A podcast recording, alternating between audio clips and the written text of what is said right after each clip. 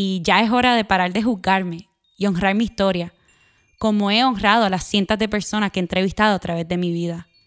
Porque todas nuestras vivencias, voces y visiones son importantes para crear y contribuir a esta munda.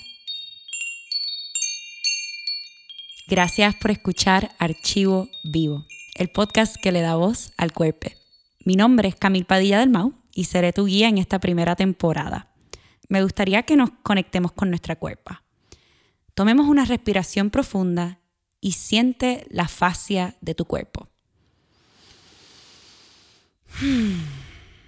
La fascia es el tejido conectivo debajo de la piel que recubre toda nuestra estructura, envuelve cada órgano y músculo y le da forma. No hay que cambiar nada, solo hacerse consciente de ese tejido que nos mueve, nos da flexibilidad y nos contiene.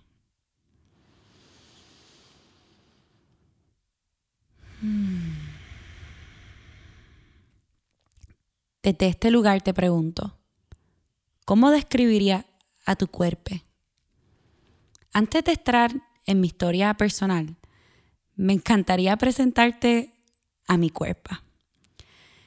La cuerpa de Camil es caribeña, se crió al lado de la costa y tocando tierra tropical, tocando el barro. Le encanta descansar, me encantan los naps, saborear guisos, oler flores dulces como los girasoles y sentir una brisa fría en la montaña, especialmente en estos días de veranos calurosos. Y también está celebrando su 31 vuelta al sol, este día que estamos grabando. También es una cuerpa migratoria. Nací y me crié en Puerto Rico. Viví en el noreste de los Estados Unidos por nueve años y regresé en el 2018. En esos nueve años en el frío me desarrollé como comunicadora, periodista y productora audiovisual. Siempre tuve el sueño de regresar y lanzar un negocio en mi matria que priorice la salud y el bienestar de los creadores y comunicadores. Pero lo que me motivó a volver no fue un sueño profesional. Fue mi abuela, fue mi familia. Mi abuela estaba enferma y quería acompañarla en su transición y apoyar a mi mamá. Además, en esos meses después de los huracanes del 2017, temía qué iba a pasar con Puerto Rico. Y sabía que teníamos que estar aquí, teníamos que estar presentes para asegurarnos que no nos roben el país. Regresar a Puerto Rico fue regresar a mi cuerpo. Sangré un mes corrido y yo lo vi como mi útero dejando ir todas esas experiencias desagradables del norte comencé un periodo de transición integral a la Camil de 27 años con su lugar de crianza. En el hogar volví a conocer a mis padres. Eran mayores, más calmados, pero aún con bastante energía. A la abuela que una vez me cuidó, ahora yo la cuidaba. Conocí también a nuevas amistades que por sus intereses, deseos y carácter se alineaban con la persona que soy y quiero ser. Me comunicaba con el océano, con la mar, de una forma más profunda de cuando era niña. Y comencé a relacionarme con la tierra, las plantas ancestrales, que para mí son el orégano brujo, la sábila, el jengibre y el limoncillo, con más conciencia, curiosidad y apertura para aprender. Estas plantas son mis maestras. Me enseñan a conectar con mis abuelas, me enseñan a pausar, abrir el corazón y aceptar el misterio, lo desconocido. Y hay tanto que aún no sé del cuerpo. ¿Sabes? Nuestro cuerpo es fascinante. Un ente que sabe cómo sanarse, bombear sangre, desintoxicarse y respirar sin que la mente sepa cómo lo hace. En realidad empecé a escuchar a mi cuerpo porque me gritó, con erupciones en la piel, menstruaciones dolorosas y otras comunicaciones intuitivamente paré de ver esto como algo malo y empecé a preguntarle, ¿qué necesitas de mí? Estos cuestionamientos y forma de relacionar con la cuerpa se le llaman somática. La palabra somática viene del griego soma, que significa cuerpo. Y es una forma de alejarse de objetificar el cuerpo y relacionarse con él como energía y materia que va más allá de la mente. Contiene sabiduría que nos devela mucha información si pausamos y escuchamos. Quiero que tú misma me describas sensorialmente cómo te sientes ahora en, la postura. ¿Qué tú sientes que está pasando ahí? ¿Que quisieras indagar, trabajar? Si tienes preguntas, observaciones. Esa que escuchan ahí es a Noemí Segarra Ramírez, quien es mi maestra de somática y movimiento auténtico. En el 2019 conocí a Noemí en una asamblea de Pueblo de Santurce. Noemí se presentó como peatona, improvisadora, artista del movimiento y gestora de Piso Proyecto. En ese momento buscaba darle seguimiento a las manifestaciones del verano del 2019 y conectar con comunidades que soñaran con nuestra liberación colectiva. Al hablar con Noemí pude entender que mis cuestionamientos y curiosidades corporales son políticas caí en cuenta que la liberación comienza con el territorio cuerpo. Y eso es Piso Proyecto. Piso es una colectiva que ha existido por 10 años gracias a la colaboración, la cooperación, economías alternas y solidarias. Me acuerdo de presenciar sus intervenciones en espacios públicos. Al poner una plataforma de madera fuera de un terreno baldío en Santurce y moverse, crea un espacio de práctica inesperado.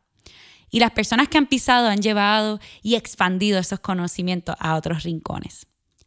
Seguimos preguntándonos cómo salimos del estudio o el salón de clase y potenciamos le cuerpo para descolonizarnos. Gracias a Piso encontré artistas y educadores que exploran su relación con le cuerpo, su entorno y ecosistemas. Esta temporada escuchará las historias de Diana, Andrea, Félix, Edrimael, Anik y G, quienes a través del arte, la creatividad y la imaginación se manifiestan con Le Cuerpe. Para mí, ser parte de Piso me ha ayudado a integrar la artista dentro de mí. Desde peque siempre amé el arte, escribir, cantar, bailar, pintar, pero pensaba que yo no puedo dedicarme a ser artista.